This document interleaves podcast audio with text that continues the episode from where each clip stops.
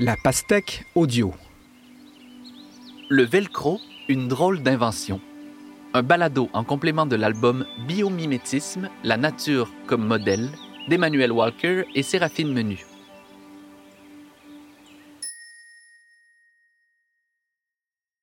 Le velcro, une drôle d'invention. Le biomimétisme est le procédé par lequel les humains inventent et conçoivent en s'inspirant de la nature. Par exemple, le ruban adhésif a été créé en imitant les pattes collantes d'un lézard nommé gecko, ou la peau des requins a inspiré la confection de costumes de bain portés par des nageurs olympiques.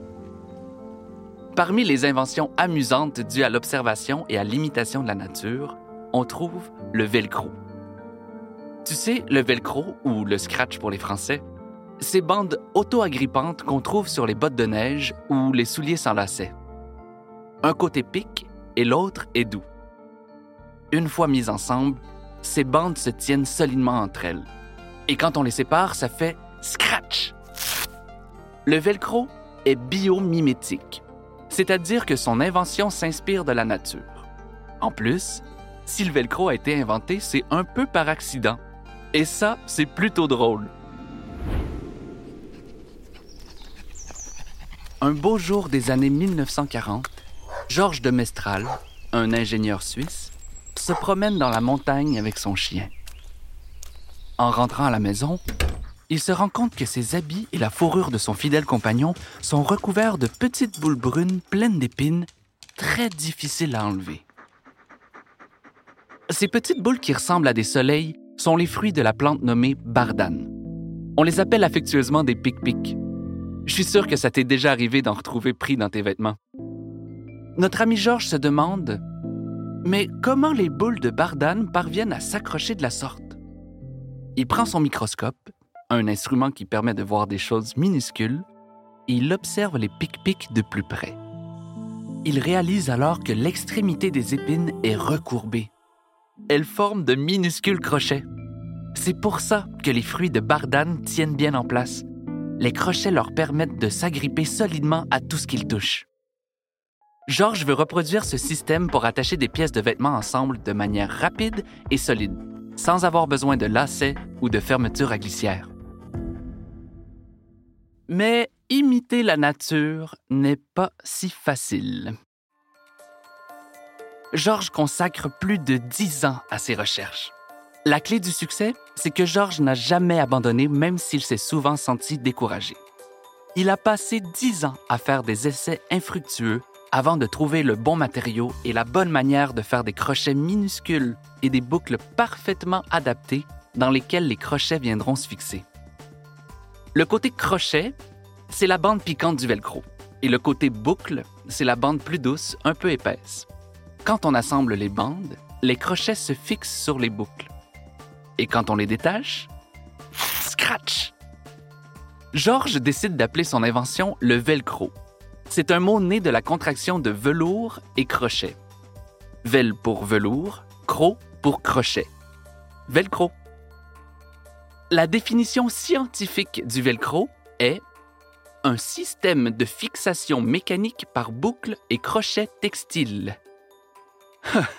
ouais, Velcro, c'est plus simple.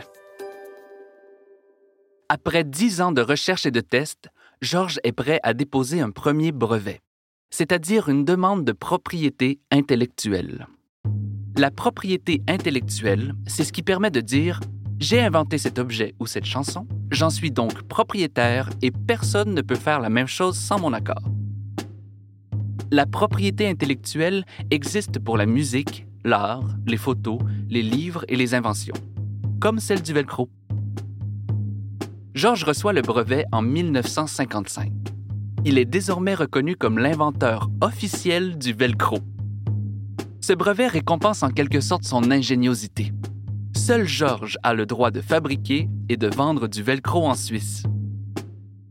Georges obtient ensuite des brevets dans d'autres pays et commence à vendre son produit en Allemagne, au Royaume-Uni, en Suède, en Belgique, aux États-Unis et au Canada. Quand Georges de Mestral vend les premiers velcro dans ses magasins, il s'est écoulé une quinzaine d'années depuis sa promenade en montagne avec son chien. Non mais quelle ténacité! Le bruit court vite que le premier zipper sans zipper ou fermeture à glissière sans glissière a été inventé. Les médias relaient la nouvelle avec excitation. Mais même si cette nouveauté intrigue, peu de gens utilisent le velcro. C'est que les premiers velcro ont l'air de mauvaise qualité. Ils ne sont pas très jolis sur les vêtements. En plus, les gens ne voient pas pourquoi ils s'en serviraient alors que les lacets et les fermetures éclairs font très bien l'affaire. Finalement, ce sont les astronautes de la NASA qui font le succès du Velcro en l'amenant dans l'espace.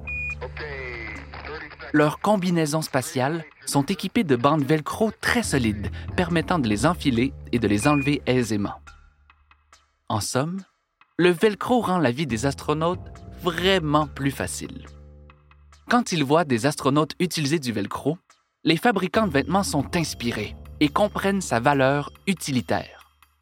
Bientôt, on en trouve sur les tenues de ski et les vêtements de chantier, sur les bottes de neige, les planches de surf et même sur les couches de bébés. Il y a une quarantaine d'années, le brevet de Georges de Mestral a expiré. Ça veut dire que tout le monde peut maintenant fabriquer et vendre du velcro, en mettre sur des souliers, des vêtements ou de l'équipement de sport. D'ailleurs, si tu cherches bien chez toi, tu trouveras sûrement du velcro à des endroits inattendus. C'est ainsi que grâce à une promenade en forêt, l'ingénieux Georges de Mestral a inventé un système d'attache que l'on utilise aujourd'hui tous les jours. La nature est merveilleuse et offre tellement de sources d'inspiration. Observe la nature autour de toi avec attention et tu découvriras ses secrets les plus fascinants. Qu'aimerais-tu inventer pour l'imiter? Un moyen de ronronner? De respirer sous l'eau? Ou de voler à la manière des oiseaux?